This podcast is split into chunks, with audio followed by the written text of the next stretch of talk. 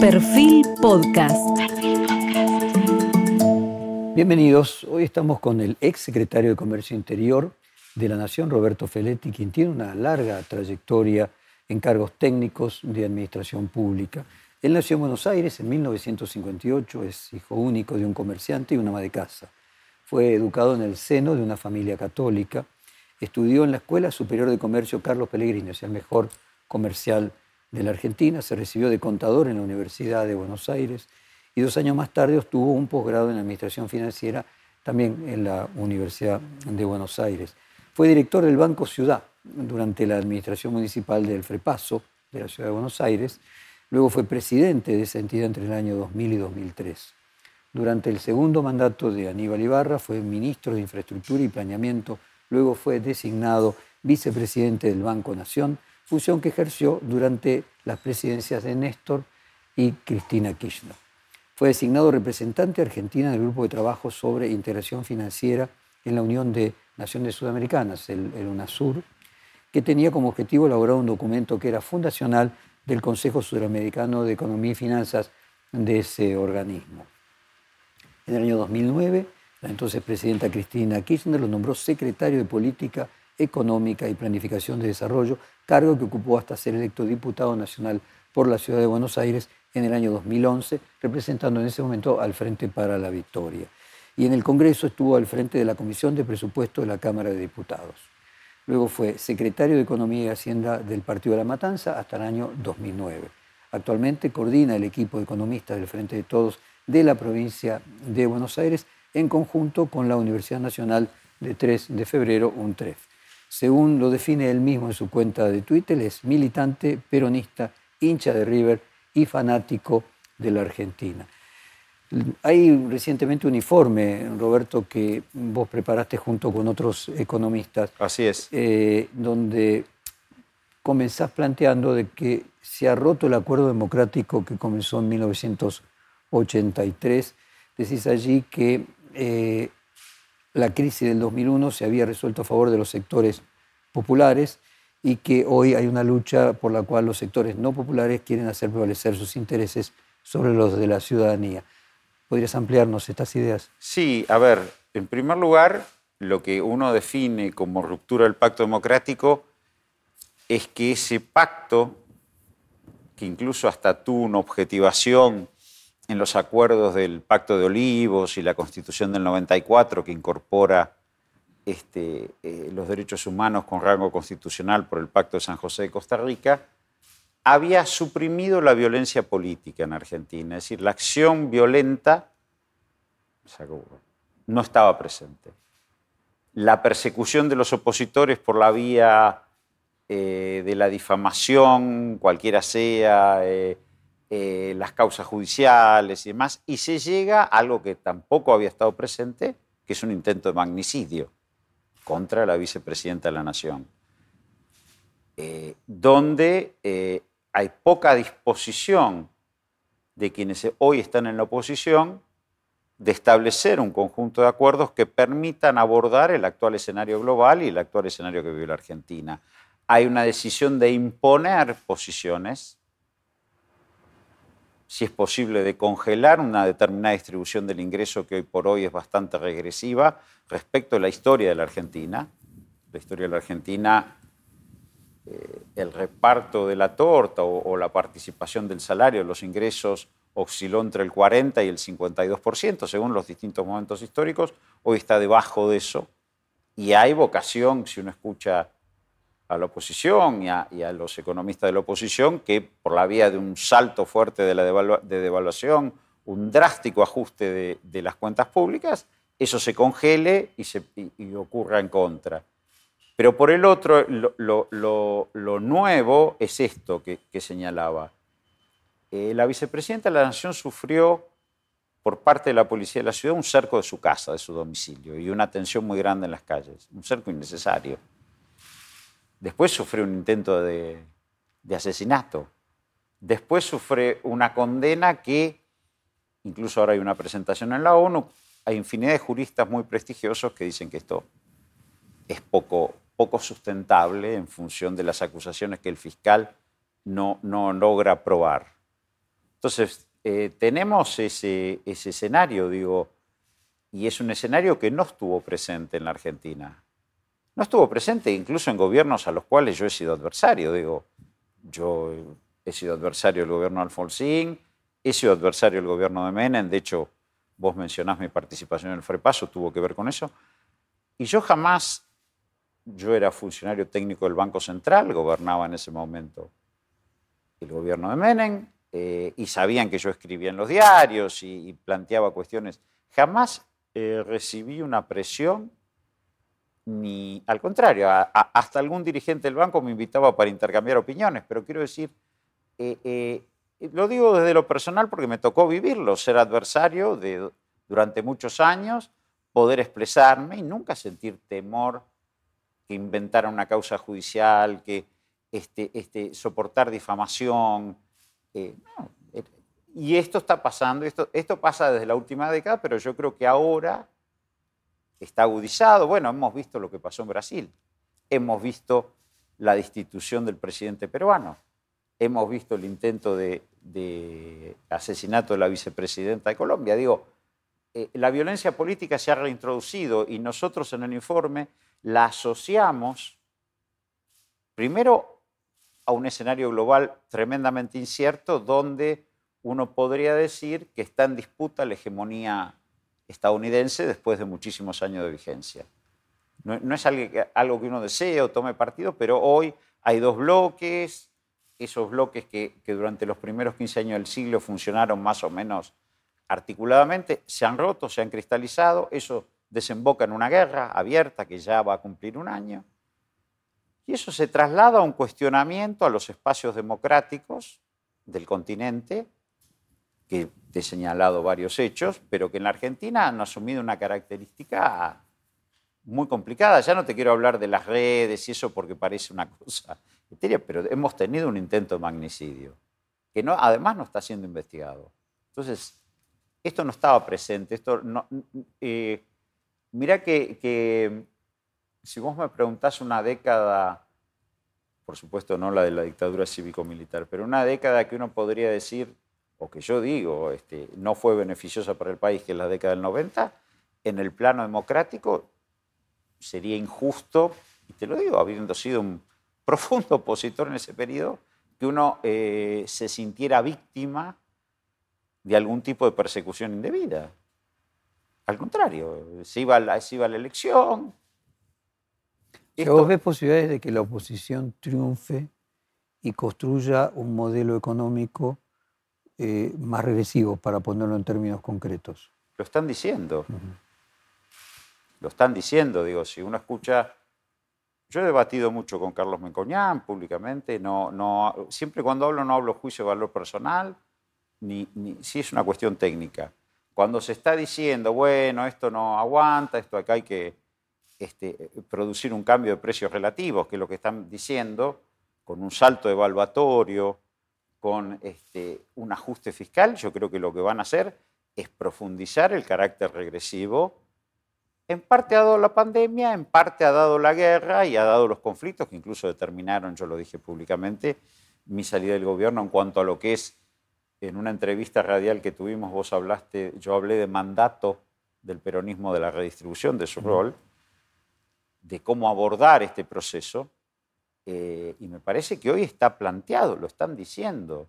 Están reclamando un ajuste mucho más regresivo, mucho más fuerte. Es más, si uno mira, y, creo que el gobierno en este sentido, lo podemos charlar después, el equipo económico, afortunadamente hoy tenemos un equipo económico cohesionado, eh, el año pasado se llegó a un récord de importaciones, en parte por un efecto precios, por la necesidad de importar energía, pero en parte porque era tal la presión de que iba a haber un salto cambiario descomunal que muchos empresarios se sobreestoquearon. Y hoy están viendo eh, eh, la presión importadora seguramente, y hay una mucho mejor administración del comercio exterior, va a tener otro rumbo. Pero, pero uno veía, no, bueno, acá este, este, va a haber un salto cambiario descomunal, va a pasar esto. Y uno lo ve en parte en el reflejo del, del sobrestock, en muchos casos. Y esto... A ver si te parece, hagamos un repaso de cómo se llega a las elecciones, las posibilidades que entonces tiene de triunfar la oposición en función de la evolución de la economía. También en este eh, informe que ustedes hicieron, bueno, mencionabas determinados eh, signos de la economía, marcaba, por ejemplo, que los electrodomésticos se siguen vendiendo en proporciones superiores, pero, al, pero por ejemplo, en la construcción había bajado 0,9 respecto del mismo mes del año anterior, la capacidad instalada había alcanzado el casi 67%, 2,4% superior que el mismo mes del año anterior. ¿Cómo ves la evolución de la economía? Eh, ¿Cómo ves la posibilidad de que el crecimiento no se desinfle? Llevamos tres meses consecutivos de no crecimiento del Producto Bruto y caída del Producto Bruto. ¿Cómo te imaginas que se va a llegar a las elecciones? A ver, la gran apuesta acá, que es la apuesta de todo plan de estabilización, es si se logra reducir la volatilidad de las variables, esencialmente son tres para, para no hacerlo muy...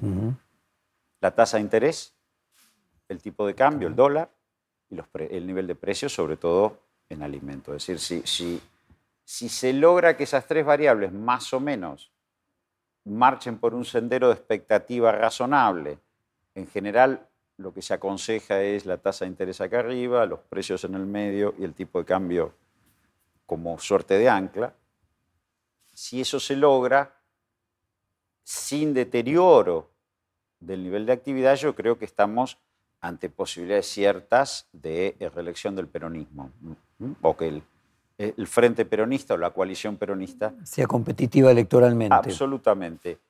Bueno, en ese punto yo creo que se ganaron algunas cosas respecto al tiempo que me tocó integrar el gobierno, insisto, no, nunca hay valoraciones personales de la gente con la que me tocó interactuar. ¿no? Eh, me parece que el equipo del ministro Massa es un equipo cohesionado, me parece que eso permitió combinar esta suerte de medidas heterodoxas con ortodoxas. Es decir, ¿qué es, lo, qué es la delgada línea entre un plan de estabilización y un plan de ajuste? Pues textualmente, hace un año, en este mismo reportaje, si el pueblo ve que el gobierno peronista va hacia ese escenario de recuperación de empleo y de salario, se puede revalidar electoralmente. O sea, este reportaje anterior fue hace un año cuando se habían perdido las elecciones. Sí, se había perdido la elección. Parte de mi llegada al gobierno es justamente como consecuencia entre la paso y la, y la general como una necesidad de aplicar. ¿Se ve que todavía es posible esa recuperación? Sí, yo creo que sí. Yo creo que a pesar de que tenemos leve, leve estancamiento en los últimos tres meses, también es cierto que los interanuales están dando muy altos, 4,5, 4,6. Digo, eh, yo creo, yo creo que el escenario en el que estamos es un escenario en el cual hay una, como te decía, una delgada línea entre plan de ajuste y plan de estabilización. el plan de estabilización es el que permite ordenar las variables sin deteriorar el nivel de actividad y el plan de ajustes que busca un ordenamiento monetario y fiscal drástico y bueno, el desplome del nivel de actividad. Yo creo que el gobierno o creo que el equipo económico ha combinado cierto nivel de heterodoxia en política de precios con canastas y con fideicomisos, que son las, mismas que, que apliqué yo, pero con administración más precisa del comercio exterior y más cohesión del equipo, y por el otro, un ordenamiento monetario y fiscal que está permitiendo discutir de otro modo la administración de comercio exterior y la administración de la política de precios. Ahora, lo que termina siendo decisivo es esta eh, acumulación de dólares en Banco Central, el sobrecumplimiento de la meta de reservas con el fondo, la expectativa que se ha generado con la recuperación o la apuesta de una oferta para recuperar bonos de deuda. Es, un día a día complejo, que lo hace un equipo cohesionado y que va combinando regulación de precios y de comercio exterior con ordenamiento monetario y fiscal y acumulación de reservas. Si eso genera un conjunto de expectativas que impiden una grave desaceleración del nivel de actividad, ratifico lo que te dije hace un año, yo creo que se vuelve la coalición peronista absolutamente competitiva. A ver, tratemos de, de bajarlo a cosas concretas. Hoy, después de un mes en que hubo un 4 delante en la inflación, la inflación está entre 5 y 6%, que si uno la proyecta anualmente es una inflación no muy distinta a la que tuvimos el año anterior. Pareciera haber una especie de núcleo duro eh, de entre 5 y 6% de inflación. ¿Vos crees que es bajable esa inflación para poder cumplir? A ver, yo creo dos cosas primero. En enero y febrero hay un nivel de, estacionalidad, sobre todo en fruta, verdura, te lo digo con experiencia concreta, habría que ver la inflación núcleo sin la estacionalidad cómoda, pero eh, eh, no es una excusa de, funcionario, es, hay que ver, yo creo que sí que es bajable en la medida que que vos acumules reservas en Banco Central, este ordenamiento monetario y fiscal no lesione la actividad y vos puedas afirmar la política de canastas y la política de fideicomisos. Yo creo que en ese sentido podemos tener un sendero de inflación mucho más en descenso. Y de hecho creo que hoy estaban discutiendo las bajas de pautas de, los, de la corrección de las canastas reguladas. Creo que ese conjunto de medidas, si realmente eh, se logra avanzar en un menor nivel de importación de eh, energía, como se ha anunciado, si realmente el gobierno ha logrado con el swap con China y este swap que han anunciado entre bancos públicos recientemente de la visita del acuerdo bilateral con Lula, eh, garantizar flujo de financiamiento de importación de los dos principales socios comerciales, como que garantiza durante este año el flujo de importación, con lo cual la expectativa es favorable y, eso hace ascender un poco la expectativa cambiar y además, como te decía antes, recordemos que el año pasado hay sobrestock. Bueno, yo creo que va, vamos en camino de un ordenamiento y que, y que la decisión de remarcar precios tendría que tener un, un, límite. Porque también es cierto, ¿por qué, ¿por qué es importante canasta regulada y administración de comercio exterior? Porque, bueno, porque se le está diciendo al empresariado que necesita insumos que el gobierno le garantiza un tipo de cambio, por lo tanto, no trasladen a precios un costo de reposición que no es tal. Porque ese es el argumento que yo recibía. Ahí, bueno, pero ¿y cuánto repongo el stock? Bueno, ahora hay una sola ventanilla para discutir eso y creo que eso es un avance. Yo, eh, no es por contradecirte, pero antes cuando hablé de, cosas concretas, eh, eh, es que hay que tener muy claro si se logra bajar la volatilidad de variables, la estabilización, sin deteriorar el nivel de actividad, yo creo que las, posibilidades de, triunfo electoral de una coalición peronista son muy altas. Sobre todo porque enfrente tenés una oposición que te propone una salida de esto eh, con el uso de un salto de reacomodamiento de precios relativos tremendamente regresivo y tremendamente traumático. Y de hecho el año pasado estaba esa presión, estaba esa presión. Por eso yo te señalaba, eh, el crecimiento de las importaciones era cubrirme y tener sobre stock por las dudas. A ver, vayamos en cada uno de los componentes que van a construir el escenario económico que el que se va a llegar a las elecciones. Sequía. ¿Cuánto crees vos que afecta la sequía eh, y cuánto eso genera problemas desde el punto de vista tanto fiscales como de balanza comercial. La sequía va a ser un, factor muy negativo, va a ser negativo, estamos, se está estimando que eh, eh, en soja y trigo va, va, a haber caídas relevantes. 8 mil millones de dólares. Se está hablando exacto, sí, entre 6 mil y 8 mil millones de dólares se está hablando de pérdida de ingresos.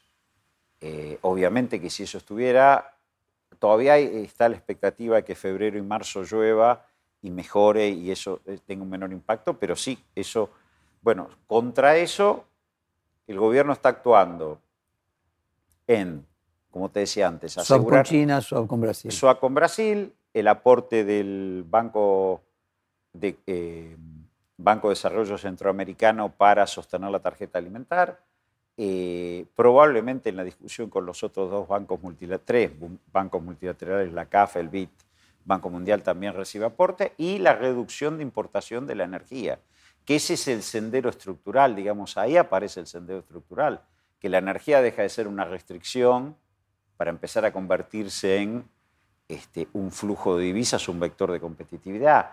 Esto lo planteó el ministro Massa.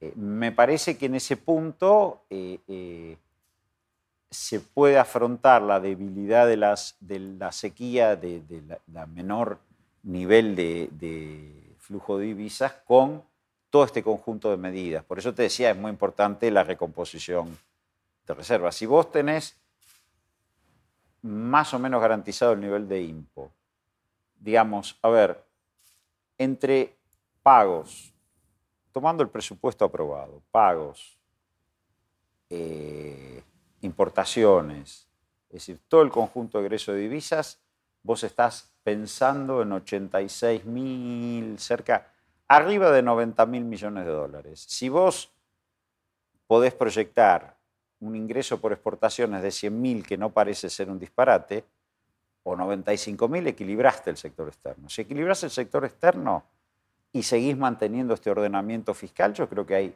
muchas chances de, equilibrio.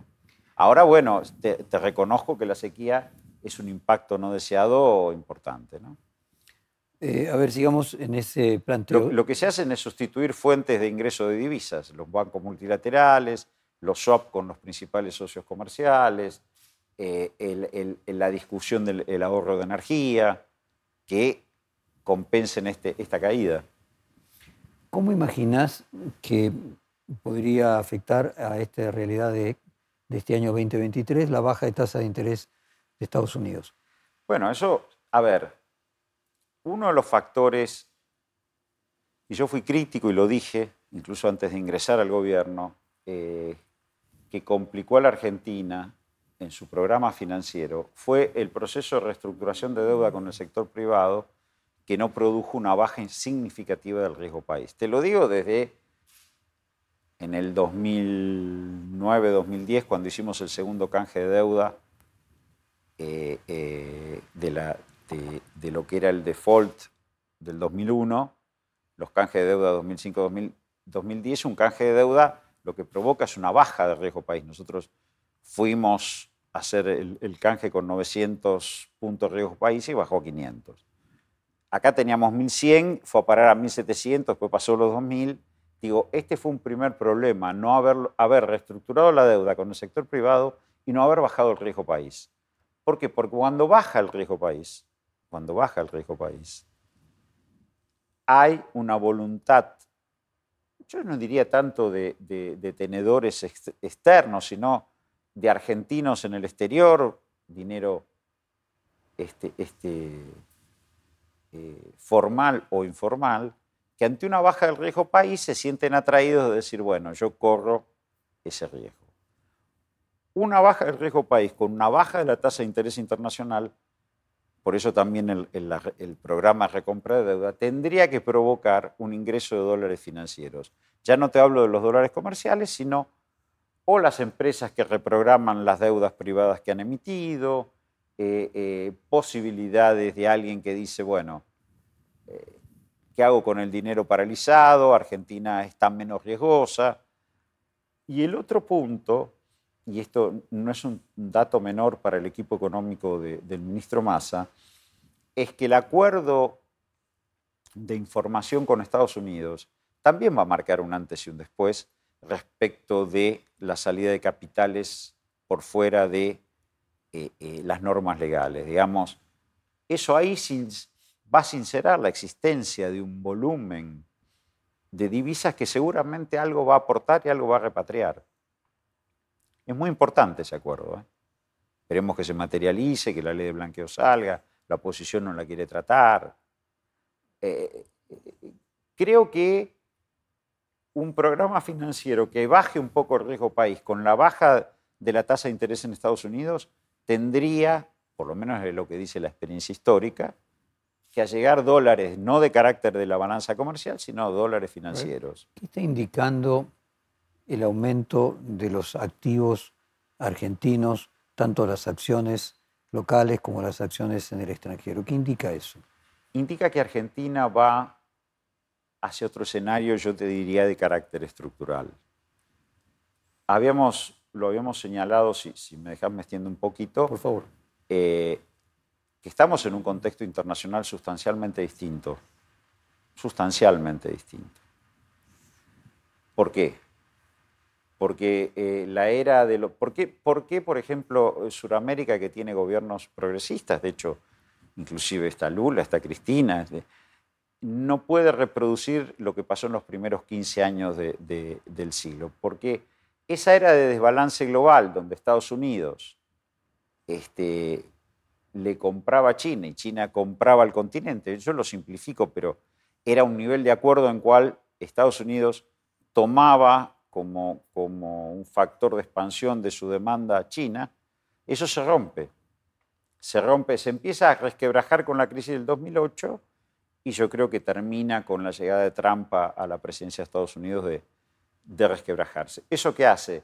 Un alineamiento de bloques, China, Rusia, hay que ver qué pasa con la India, el, el Asia-Pacífico, por el otro lado, el Reino Unido saliendo de la Unión Europea armando un bloque anglosajón, una nueva carta del Atlántico con Estados Unidos, más el Commonwealth, Australia, Canadá, Nueva Zelanda, incluso una alianza defensiva.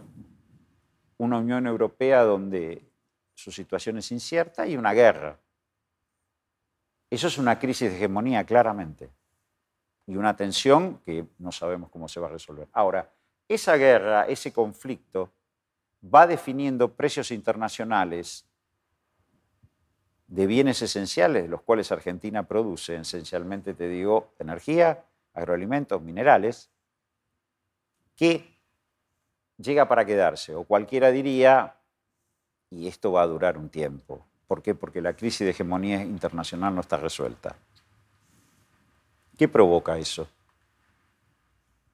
Provoca con la existencia de vaca muerta, que es un yacimiento ya maduro, que cuando se empezó a discutir hace más de una década había que explorarlo, los costos de extracción no estaban tan claros. Bueno, hoy ya todo eso está despejado y la única discusión son las formas de movilizar esa producción a través de gasoductos, plantas compresoras, digo, la inversión, porque lo más costoso es saber si el yacimiento es rentable o no. Bueno, ya esa reserva está.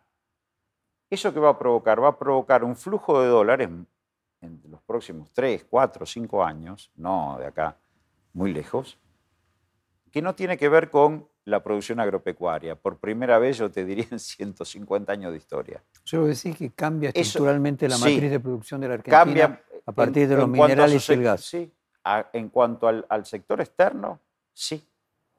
Y ese cambio donde la energía deja de ser una restricción para ser un vector de competitividad, ya sea para la producción industrial con valor agregado, para la agroindustria, para la industria, si querés, mercado internista, cambia y además es un factor de eh, flujo positivo de divisas, bueno, y eso es, de carácter estructural, cambia eh, el valor de las empresas argentinas.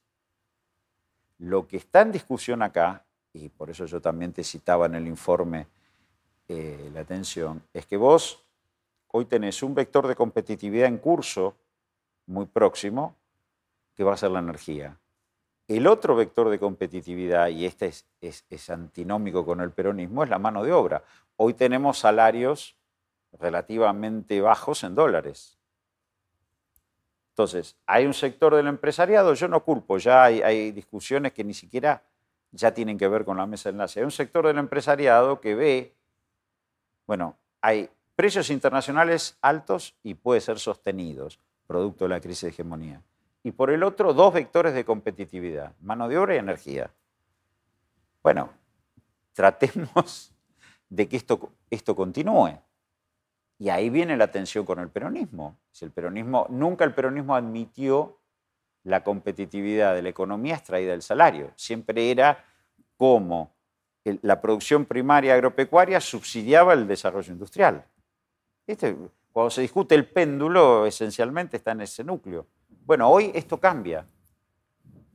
Esto cambia y provoca entonces, para, eh, para no dilatar la respuesta concreta, lo que todo el mundo está viendo, que las acciones de las empresas argentinas están muy baratas en dólares y que al calor de un escenario de precios internacionales altos y disponibilidad de bienes esenciales, bueno, eh, son empresas subvaluadas y te tomo Warren Buffett, creo que fue el que dijo, lo importante no es el precio que uno paga, sino el valor de lo que compra.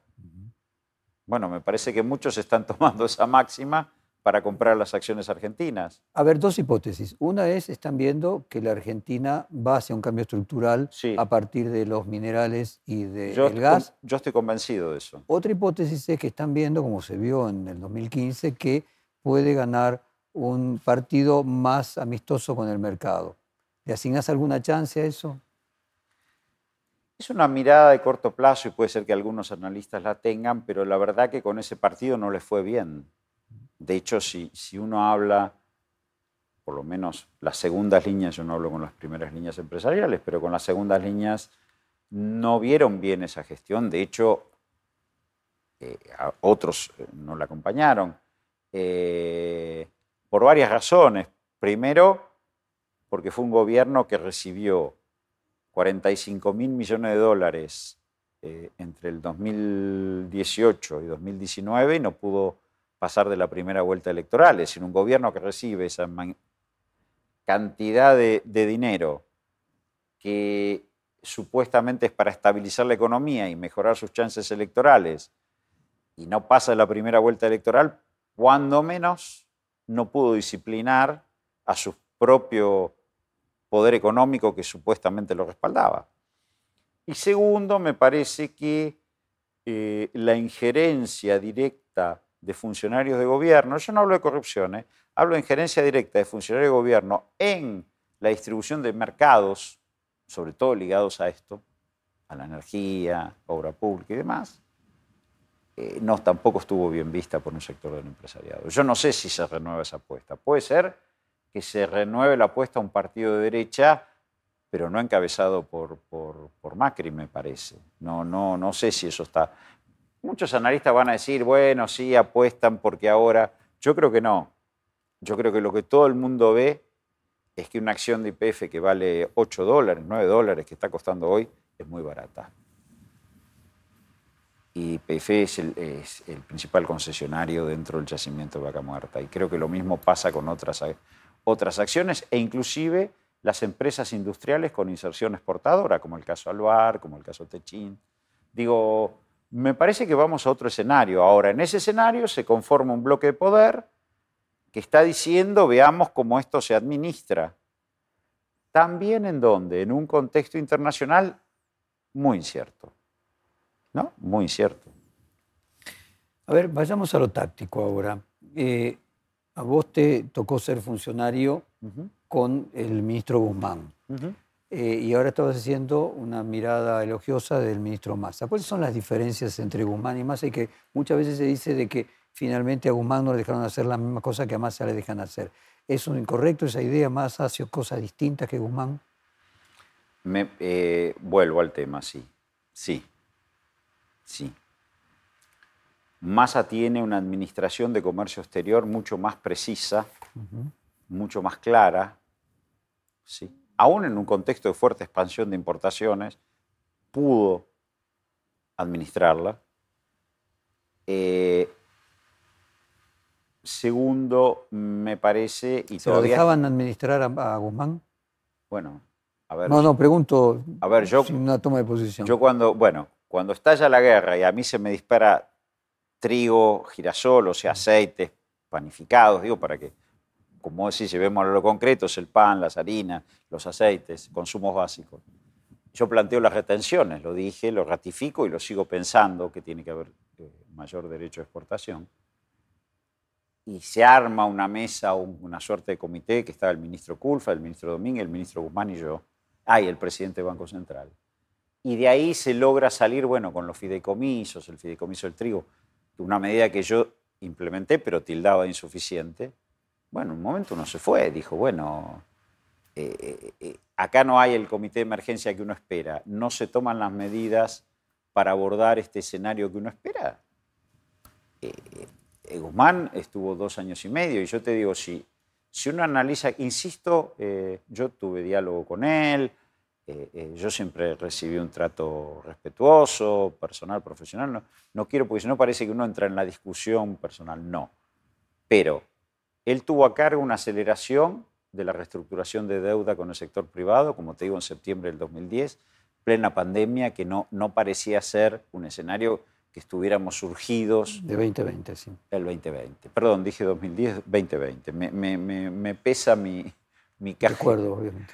El, el, el 2020. En el 2020 el mundo estaba en pandemia, la economía a nivel global cayó 3,8% en todo el mundo, Argentina estaba cayendo la economía, una presión en ese momento.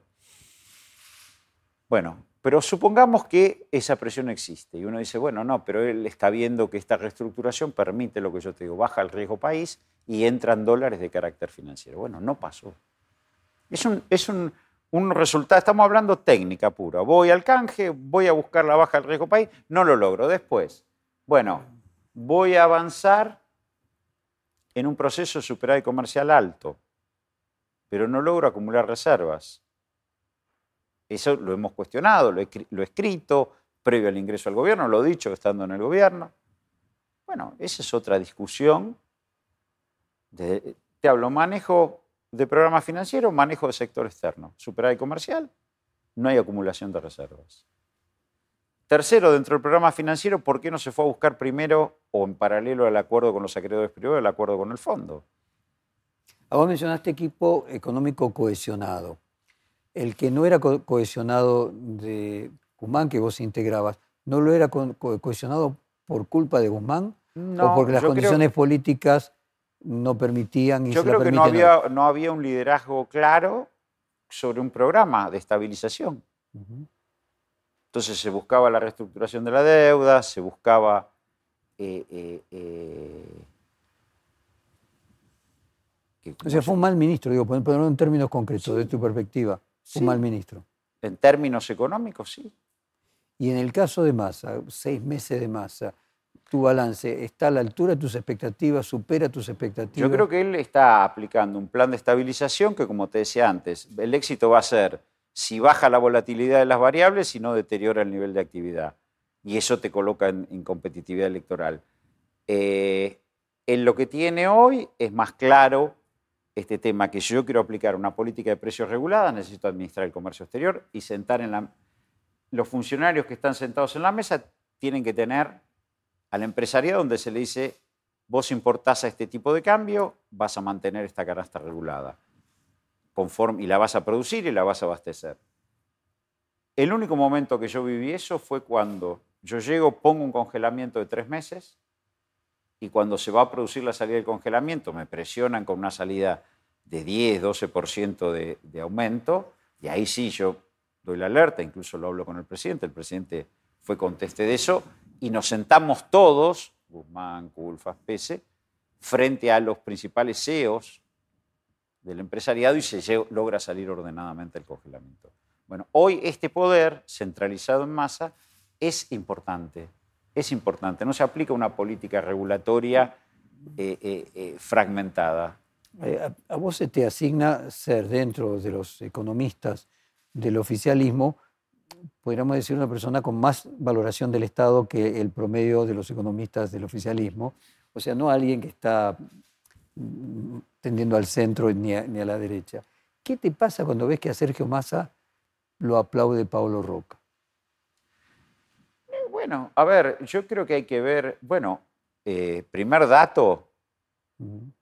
hay un sector del empresariado que seguramente está compartiendo esta visión de cambio estructural y busca, más allá de que si se hace el gasoducto que se está haciendo, los caños vienen de su empresa, pero digo, esa es la coyuntura, pero me parece eh, yo no soy antiempresario. Yo sí tengo una valoración mucho más importante del Estado y creo en la regulación estatal y creo que frente a monopolios hay que regularlos y el Estado tiene que intervenir y tiene que estar presente en algunas áreas. Ahora, también creo que, y por eso soy peronista, tiene que haber un, una alianza de clases o un acuerdo policlasista. Yo no recuerdo, sé si es con Paolo Roca yo, también, pero hoy hay un conglomerado, hay un conglomerado empresarial. Ratifica, ratifica lo que te venía diciendo, hay un conglomerado empresarial con inserción exportadora que ve estos vectores de competitividad y los quiere sostener. Yo recuerdo vos diciéndome que cuando volviste a la actividad pública, es decir, después de los cuatro años del gobierno anterior, te encontraste con un empresariado distinto al sí. que habías dejado sí. eh, cuando te tocó ser funcionario con Cristina Kirchner. Sí. ¿Qué cambió ese empresariado? En ese momento que había cambiado, me, sí, bueno, me había cambiado el año pasado, no, que. En ese momento era refractario a la regulación estatal, muy refractario. Eh, no quería que se le impusieran condiciones. No era un empresario con el cual uno estaba acostumbrado a tratar y negociaba y terminaba acordando, sino era un empresario refractario. Y me parece que ahora, en este proceso en el que está el gobierno, también están viendo... Eh, a ver si interpreto, vos te encontraste que en el... Un empresario que decía... 20, pero vamos a poner... vos te encontraste en 2021 con empresarios que eh, estaban más a la derecha o económicamente más ortodoxos que lo que estaban en 2010. Más decisivos a imponer Y ahora te encontrás que crees que hoy, en 2023, después de determinadas circunstancias de este cambio, de percibir que hubo un cambio estructural en la economía argentina, nuevamente los ves más predispuestos a una alianza con el Estado. En determinadas condiciones. Que se mantengan estos dos vectores de competitividad. Mano de obra y energía. Hablemos de mano de obra, entonces allá hablamos digo, de... Digo, a ver, lo que decís hay, un, hay, un, núcleo empresarial. A ver, una cosa es la mesa de enlace, producción primaria, a mí no quiero hacer esto. Otra cosa, si querés llamarlo Consejo Agroindustrial Argentino, este, eh, la huya en algunos sectores. Digo, hay un sector que dice, miren, vamos a un cambio estructural, la energía va a cambiar su funcionalidad en la Argentina los precios internacionales en medio de esta crisis hegemónica, este, este, de hegemonía que todavía no está resuelta, nadie quiere decir, me parece que van a, van a, van a seguir. En el continente vuelve Lula, Brasil, que eso es muy importante, para la Argentina Brasil es muy importante. Eh, eh, y hay una tendencia por, por centro izquierda, votando, más allá de lo que puedan decir los comunicadores. Eso, eso está pasando. Eh, y bueno, ahora hay un programa de estabilización que está tratando de poner cierto orden monetario y fiscal, recomponer los niveles de reserva. Tuvo respaldo, porque hay que leerlo bien eso, tuvo el respaldo de Estados Unidos, veremos si eso se implementa de el discovery de los capitales fugados, con lo cual vamos a una ley de blanqueo, hay, hay una posibilidad. Hay un componente peronista importante que no se puede ignorar y que sigue este, presente. Me parece que eso es lo que está pasando en la cabeza de un sector del empresariado. Vamos entonces al tema de los salarios. Eh, había toda una discusión respecto, discusión antigua y por momentos está superada, respecto de la relación que existe entre desempleo eh, y eh, salarios. Es decir, que en la medida que hay cierto grado de desempleo alto, los salarios bajan, y en la medida que el desempleo baja, los salarios aumentan. Esa era la Argentina peronista. La capacidad de negociación de los gremios aumentaba mucho en la medida que había pleno empleo, que sí. Entonces nosotros tuvimos un proceso en el que aumentó el desempleo y ahora está bajando el desempleo y aumenta el empleo. ¿Podrá ser que los salarios bajos sean el resultado del proceso anterior y que primero se genera el pleno empleo y después aumentan los salarios? Y no una condición. Sin duda que muchos años, o, si se sostiene este nivel de crecimiento, mira, no tengo medidas, es una falla mía. Ahora la elasticidad empleo-producto, es decir, por cada punto de crecimiento del producto, cuánto que es el empleo, pero hoy debe estar, y cuanto más aumente el componente industrial del producto, más va a aumentar el empleo. Eh, eh, yo creo que en la medida que se sostenga un nivel de desempleo bajo, lentamente la capacidad de presión y de organización sindical va a seguir. Por eso también hay tanto ataque de la oposición a los sindicatos. Digo, el, el, expresidente Macri dijo, tomó como bueno el modelo del Emirato de Qatar y dijo, acá no hay sindicatos. Eh, yo, creo que, yo creo que ese proceso va a tender a una mejora salarial. Ahora, también es cierto que en el peronismo por dos mecanismos. Uno era la redistribución a través de apropiación de renta extraordinaria, en este caso exportadora, directamente al financiamiento de la industria, indirectamente al financiamiento del empleo, y por el otro los acuerdos sociales o los acuerdos de consenso, que bueno, el, primer escalón era paritario, pero también los acuerdos de precios y salarios estaban presentes en el peronismo como forma de, ordenar la distribución.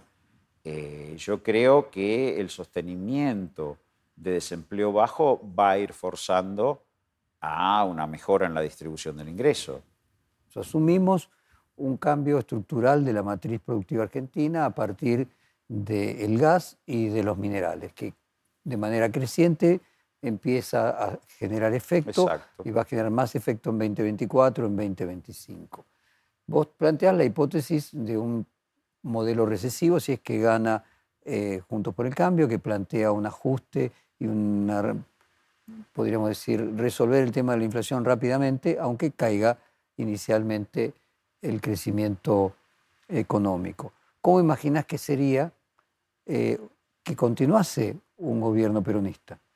No, si continúa un gobierno peronista es que el plan de estabilización tuvo algún grado de éxito y estamos en un escenario de baja de volatilidad de variables con crecimiento que va a ser potenciado porque bueno, cada año que pase juega a favor en esta emergencia, sobre todo de la energía como nuevo, con sus nuevos roles. Va a ¿Cómo sería eso, plan de estabilización? Que la inflación termina siendo 60% y el crecimiento 3%. en este año, en, este el 2023. Y que el año que viene, el 2024, la inflación podría estar en torno al 35-40, con un crecimiento sostenido también de 3-4. Eso va, va empezando a crear otro escenario. Te escucho y eh, con, ánimo de sintetizar, típico de los periodistas que tratamos de construir una, un título. Entonces, lo que vos crees es que hay dos modelos. Uno es de shock y otro es gradualista. Y que lo que se está planteando la solución a los problemas de, por parte de, de Juntos por el Cambio es que hay que resolver el problema de la inflación inmediatamente. No. no, a ver. No, el shock de, Juntos por el Cambio es un shock regresivo es un shock que va a destruir el salario, que probablemente también eh, golpea el empleo y que además tienda a una mayor reprimarización, digamos, un carácter más extractivista. Del Pero resuelva el tema de la inflación rápidamente, para poner claros y oscuros. Que el objetivo primero, primero no, primero va a acelerar la inflación porque tiene que destrozar el salario. Cambia precios relativos. Cambia precios relativos y a partir de ahí sí. La inflación baja. Sí, Sí, probablemente. El, modelo o la política económica que se está planteando en este momento, y esa es la diferencia entre el plan de estabilización y el plan de ajuste, es que el plan de estabilización lo que hace es ordenar las variables para que para una mejor recuperación del salario.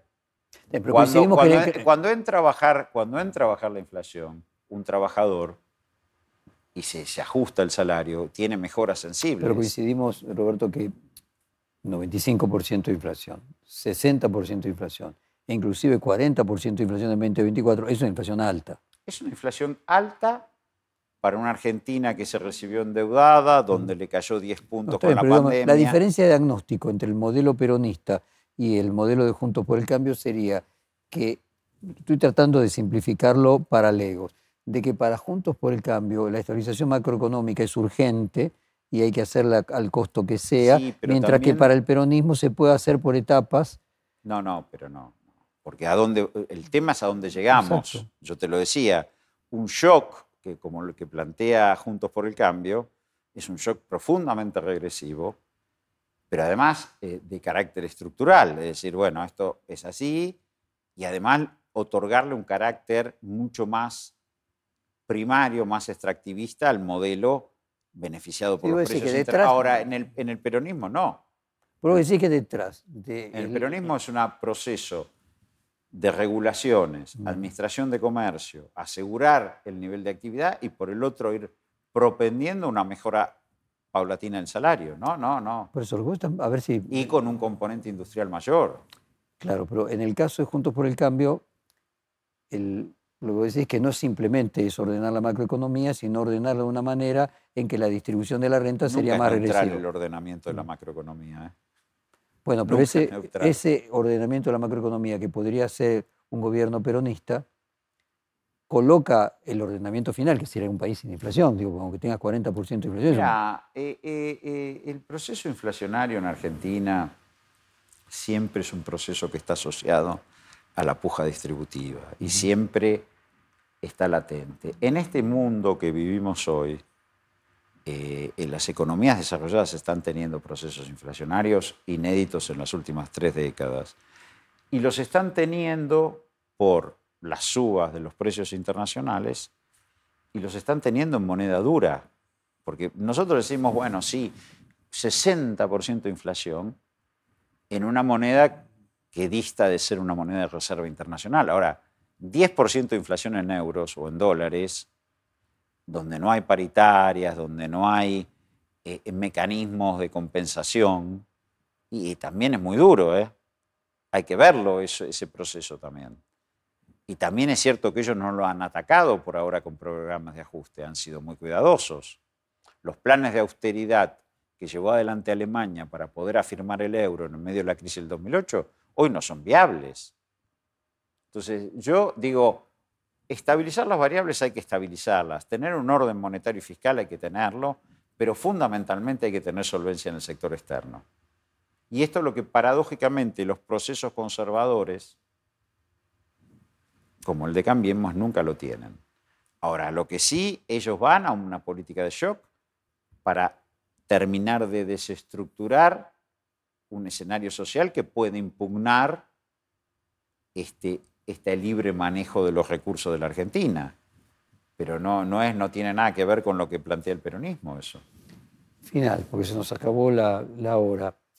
¿Crees que en ese contexto, si la economía... Pasó rápido, te digo. ¿viste? Si la economía eh, la hace competitivo a eh, el frente de todos como para que pueda ganar las elecciones. En ese contexto, ¿el candidato quién tendría que ser? ¿Massa o el presidente? Mi candidata con mi corazón y el cual no voy a abandonar nunca es Cristina. Bueno, asumiendo que ella cumple lo que dice. Después, después eh, eh, un escenario en el cual hay este, un éxito electoral, un éxito económico. si no, bueno, eso, tendrá que resolverse, eso tendrá que resolverse en las pasos, yo creo. Yo creo, si es, si es competitivo, obviamente un gobierno que es competitivo en términos electorales, quien lo preside tiene posibilidades y quien y el ministro que ordenó o que lo transformó le dio el carácter de competitividad también. Ahora, yo creo que para bienestar del pueblo la que mejor puede asumir este escenario de expansión que viene para que esto sea equitativo es Cristina. Bueno, por si ella no fuera, vos decís, y tendrán que resolverlo en a paso, porque, porque justamente lo novedoso en esta etapa del peronismo es que es una coalición de gobierno. O sea, vos ves, una, no, es un liderazgo, el no es un liderazgo. El ministro de Economía compitiendo. Es una posibilidad, sí. Pero ¿te resulta viable que el presidente compita con el ministro de Economía en ejercicio los dos? Parece poco probable, ¿no? Debería haber un acuerdo en quién de los dos representa mejor el sector de gobierno. Bueno, eh, a ver, digo, eso. Yo, yo lo que digo es, mirá, eh, la paso se hizo para, para algo, digo. Bueno, y ves a alguien del sector que no es de eh, ni del presidente ni del ministro de Economía, concretamente del sector del kirchnerismo que podría ser candidato en esas pasos. No, es Cristina, del kirchnerismo. si no fuera Cristina. Del kirchnerismo es Cristina, no, eso no hay. Ahora, eh, resolver la discusión entre, entre el presidente y el ministro de Economía, si es que esta discusión se plantea, porque habida cuenta, más allá de que algún momento convergieron, llegan a sus funciones desde sectores distintos en el marco de un proceso electoral abierto. No, no lo veo como algo... Improbable. Improbable. Roberto Ferretti, volvemos dentro de un año entonces. Hacemos este reportaje, ya nos vamos a encontrar en otro no? contexto. Cómo no, siempre un gusto. Muchísimas gracias. Perfil Podcast.